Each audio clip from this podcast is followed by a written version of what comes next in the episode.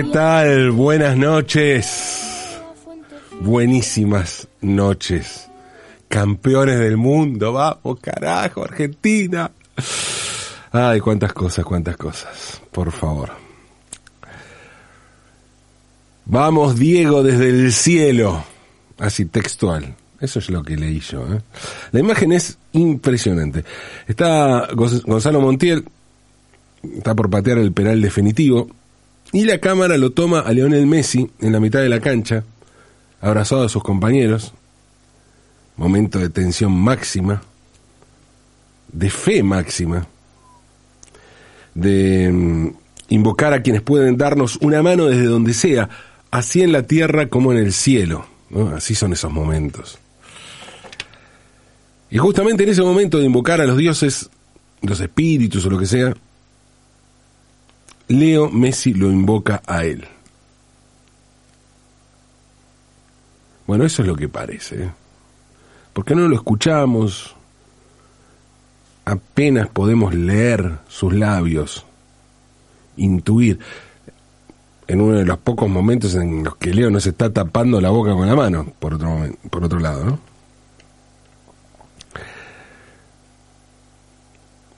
Pero bueno, si Leo elige creer, nosotros también. O yo al menos elijo creer. ¿no? Así que para mí, eso fue lo que dijo Diego. Lo que, dijo, lo que dijo Leo, justamente. Vamos, Diego, desde el cielo. Insisto, elijo creer. Agnóstico, ateo o lo que fuera, sí, todo eso sí, pero creo. Y creo en que Leo dijo eso, en que Leo invocó a Diego. Un par de horas antes, Gary Lineker subió una foto de una nube en el cielo de Doha, en la que, según Lineker, está él. Dice Lineker que está él. Él es Diego, por supuesto. Y si la nube forma una figura que bien podría ser la de Diego levantando el brazo y el puño ante la salida del arquero Peter Shilton, la imagen del cuerpo entero de Diego en la mano de Dios. Sí, la mano de Dios. Porque de eso se trata, de Dios. Se trata de dar cuenta de la fe. Lineker fue un gran delantero inglés, el máximo goleador de México 86 con 6 goles. Eso más los 4 que hizo en Italia 90 le dan 10 goles en dos mundiales, en los dos mundiales en los que jugó. Una barbaridad. Un gran delantero. Y además jugó aquel partido contra Argentina en México. Lineker era un gran amigo de Diego y era además uno de sus máximos admiradores. Sí, un inglés maradoniano. Pero no cualquier inglés. Un inglés que había jugado el partido en México 86 y que lo bancaba a Diego siempre. Y lo quería, lo adoraba. Tenía muy buena onda. Lineker dijo cosas como estas. Dijo, el segundo gol que nos hizo fue la única vez en mi vida que tuve ganas de aplaudir un gol rival. Le hubiera ido a dar la mano. Lineker llegó a pelearse públicamente con Peter Shilton en la televisión inglesa por defender a Maradona. Sí, por defender a Maradona públicamente en Inglaterra. Futbolista muy importante, referente de su selección y que había jugado aquel partido. Y así como es un gran admirador de Diego, Lineker también es un gran admirador de Messi. Incluso dice que Leo es más grande porque tuvo, más grande que Diego porque tuvo una carrera más larga que Diego. Pero Lineker básicamente dice que ellos dos son los más grandes futbolistas que vio en su vida. Y que no puede creer que los dos más grandes de la historia hayan sido dos tipos bajitos, zurdos y nacidos en un mismo país.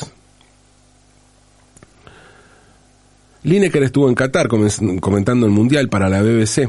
Es un tipo encantador, lúcido, un poco al estilo Valdano, pero con un sentido del humor muy británico, muy de la tierra de los Monty Python. Y no parece a priori un tipo muy vinculado a la fe. Sin embargo, antes del partido, antes de la final, Argentina-Francia, y siendo él inglés, o sea, no es que tenía. Sí, quería ganar Argentina porque le gusta Messi, pero no, no es que siendo inglés no tenía, no estaba particularmente involucrado en el partido. A pesar de todo eso eligió creer. Y subió esa imagen de una nube que para él era Diego, mandándole una señal a la selección argentina. Podemos hablar de Dios, podemos hablar de fe, y seguramente tendremos que hablar de todo eso si vamos a hablar de fútbol. El fútbol no como un juego, no como lo que sucede en un campo de juego, o al menos no solo eso, no, el fútbol como eso que hoy movilizó en las calles, en todo el país, una cantidad de gente que nada ni nadie es capaz de movilizar. Y además con gente sin importar su filiación política, religiosa, ni de, ningún tipo. Hoy la gente salió a las calles por una cuestión de fe. La misma fe que movió a Leo, la misma que hace que invoquemos a Diego, la misma que conmueve hasta a un exfutbolista inglés que a priori no se, jugaba, no se jugaba nada hoy en Qatar. Porque el fútbol, en el fútbol, en realidad no te jugás nada si no tenés fe. Pero si tenés fe, las cosas que comienzan a estar en juego son infinitas. Sí, la fe. La fe que está presente en cada acto de nuestras vidas. La fe, la espiritualidad, aquello que trasciende lo material, la materialidad, lo, tangible. Podemos ser los seres más escépticos, los más racionales, los más materialistas, los marxistas más acérrimos, pero en algún lado, en algún lado, siempre está la fe. Lo bueno del fútbol es que nos lleva a chocarnos con esa fe. Lo bueno del fútbol es que hace que esa fe se, vuelva evidente. Porque la fe aparece en muchísimas otras formas. Arte, belleza, gusto, son infinitas las formas en las que se representa esa fe en nuestra vida cotidiana. Pero la forma en la que nos lo demuestra el fútbol es brutal. Posiblemente la cuestión tenga que ver con la universalidad del fútbol, con los increíbles alcances que tiene los efectos de esto que comenzó como un juego y terminó como una fe. Ver a millones de personas en las calles, comprobar que pasan las horas y la gente sigue celebrando, es una manifestación de fe multitudinaria e infinita. Todo eso es una gran manifestación de fe. Hay gente en las calles pasadas, ¿cuánto? Diez horas de que terminó el partido. Eso es fe. La razón es algo fundamental, es algo constitutivo de nuestra condición humana. Es lo que nos diferencia de las demás especies. Pero la fe, la espiritualidad, es la contracara de la razón.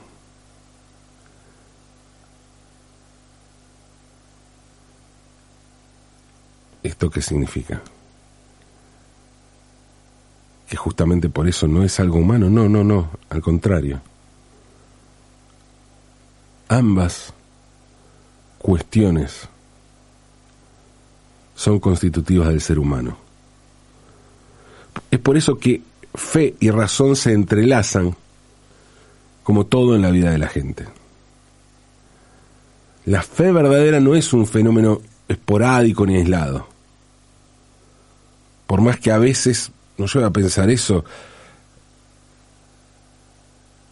el hecho de apariciones puntuales y espasmódicas. No. El asunto es tan complejo que lo racionalizamos. Es por eso que necesitamos un relato histórico de esta fe. Sucede en las religiones, sucede en el arte y sucede en el fútbol. Porque la fe se edifica sobre una historia que está constituida por personas de carne y hueso. La fe en el fútbol está sostenida por la historia del fútbol, que vendría a ser algo así como la Biblia del fútbol. Los grandes héroes, las grandes victorias, las grandes derrotas, las grandes batallas, las injusticias, los milagros, todo eso forma parte de la historia del fútbol. Y es eso que da un soporte racional que sostiene la fe en el fútbol. La consagración de la selección argentina en Qatar provocó una multitudinaria explosión de fe. Va, en realidad, de alegría provocada por esa fe, nacida en esa fe. Porque la fe siempre estuvo allí en realidad. Fue la fe la que generó esta manifestación masiva, este desahogo, este festejo. Sin embargo, creo que su principal importancia no tiene que ver con la fe, sino con la historia. Si allí radica lo maravilloso de este campeonato, de esta Copa del Mundo que alzó hoy la Argentina.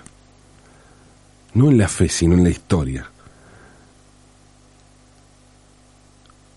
Con esa historia que construye la fe y que al mismo tiempo sostiene la fe. Las apariciones de Diego en Doha durante la final tienen que ver con la fe, sí, pero también con la historia. Con una historia en la que solo parecía haber un Dios. Dios. Escrito con el 10 en el medio. D, un 10 y una S. Dios. Ese único Dios que sostenía nuestra fe. Y no quiero con esto ser injusto con otros grandes de la historia de nuestra fe. En absoluto. Fue conmovedor ver en el palco de honor de la FIFA a lo largo de los partidos, ver cómo charlaban el matador Mario Kempes con Jorge Valdano. Dos grandes de la historia de nuestra fe. Dos campeones mundiales, dos goleadores en finales. Así como fue conmovedor ver al Checho Batista y a Neri Pumpido entrar con la copa para entregársela a los nuevos campeones, sus compatriotas. Y también fue motivo ver a otros grandes de la historia que no fueron campeones, pero que fueron ilustres representantes de la selección y abanderados de nuestra fe. Cambiazo, Sorín, Crespo, Batistuta, Zanetti.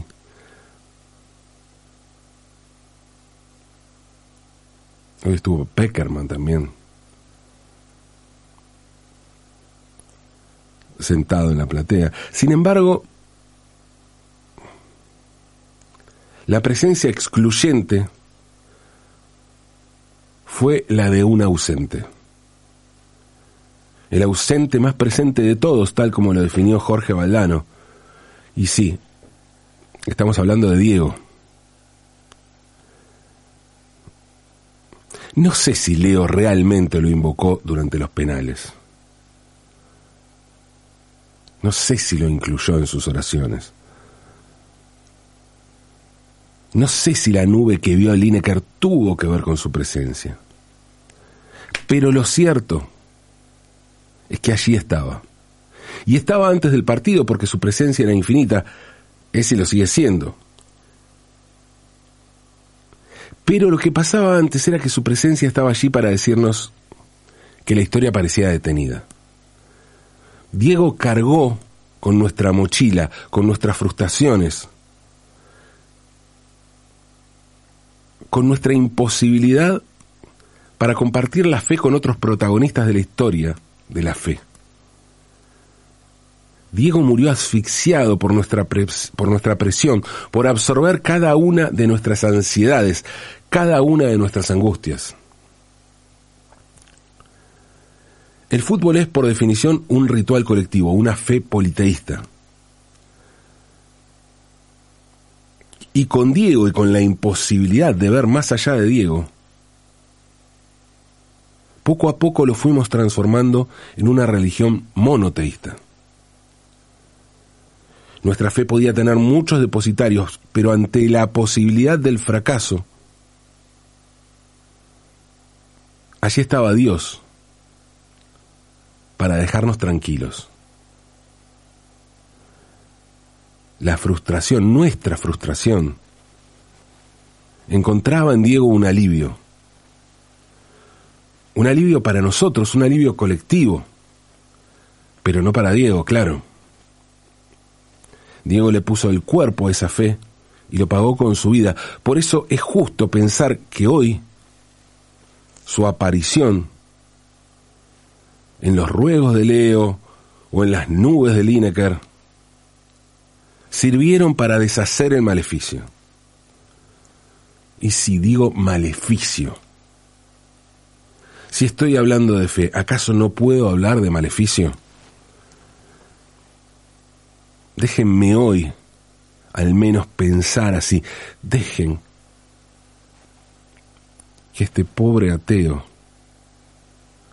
este ácrata, este agnóstico,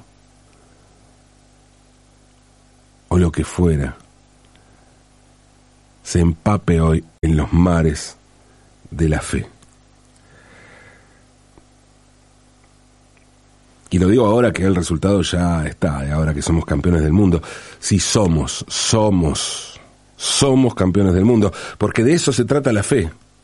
Ese es el carácter inclusivo y universal que tiene la fe.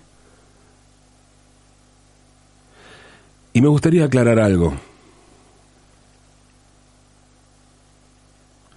Una de las grandes, una de las muchas grandezas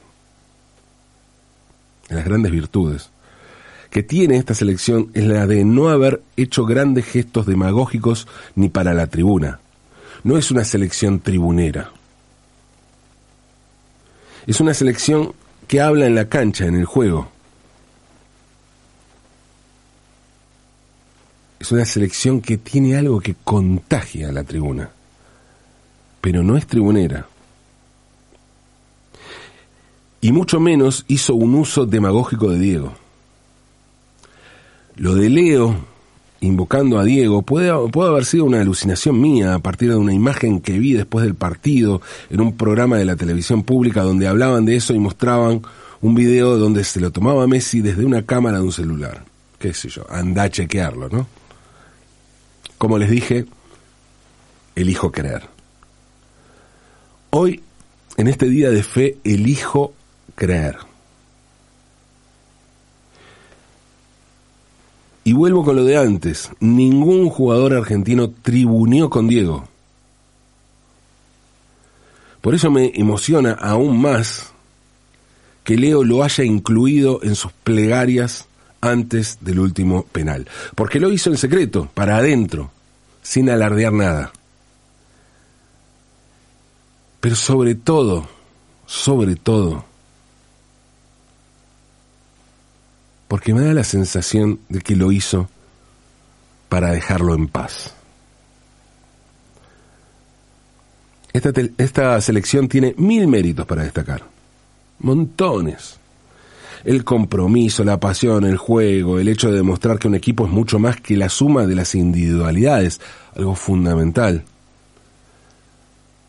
La posibilidad de adaptarse a distintos esquemas. La de reponerse luego de grandes adversidades. La lista de virtudes es larga y es una maravilla verlo jugar. Pero además, me gustaría destacar como virtud, como gran virtud de esta selección, la capacidad de pensar en la historia la conciencia de lo importante que es pensar en la historia. Hoy, al, alzar la copa, al lado de Messi estaba Paulo Dybala, que jugó poco y nada, siendo una gran figura en Italia, un grandísimo jugador además, pero que entró para meter un penal fundamental. Y eso lo hace muy importante. Dybala no estuvo en el plantel que ganó la Copa de América, pero sí estuvo ahora. Y al revés, el Kun Agüero sí estuvo en Brasil, pero no ahora. Sin embargo, allá estaba, se lo podía ver todo el tiempo. En el campo de juego, casi como guardaespaldas de Messi.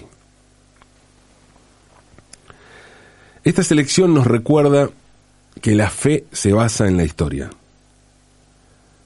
y que la historia construye esta fe. Una historia que está hecha de victorias y de derrotas y que todos sus protagonistas son importantes. Sus protagonistas de hoy y de la historia son importantes para sostener esta fe colectiva, esta religión politeísta llamada fútbol. Por eso gracias, gracias, gracias. Gracias Leo, gracias Scaloni, gracias a cada uno de los jugadores, a cada uno de los integrantes del cuerpo técnico. Gracias por devolvernos la fe en su esencia. Gracias por honrar la historia y gracias por hacernos reconciliar con esta historia maravillosa que nos permite sostener la fe. Gracias por recordarnos que hubo y habrá por siempre un Dios enorme. Dios, sí, con el 10 en el medio. Un Dios enorme que nos iluminará y nos llenará de magia y de milagros allí donde la fe nos convoque. Pero que ese Dios enorme es apenas uno más en la historia un Dios más en este credo politeísta y colectivo. Por eso, por todo eso, gracias. Gracias por el título. Y gracias por dejar que Diego finalmente descanse en paz. Gracias gracias, gracias. Aunque es de noche.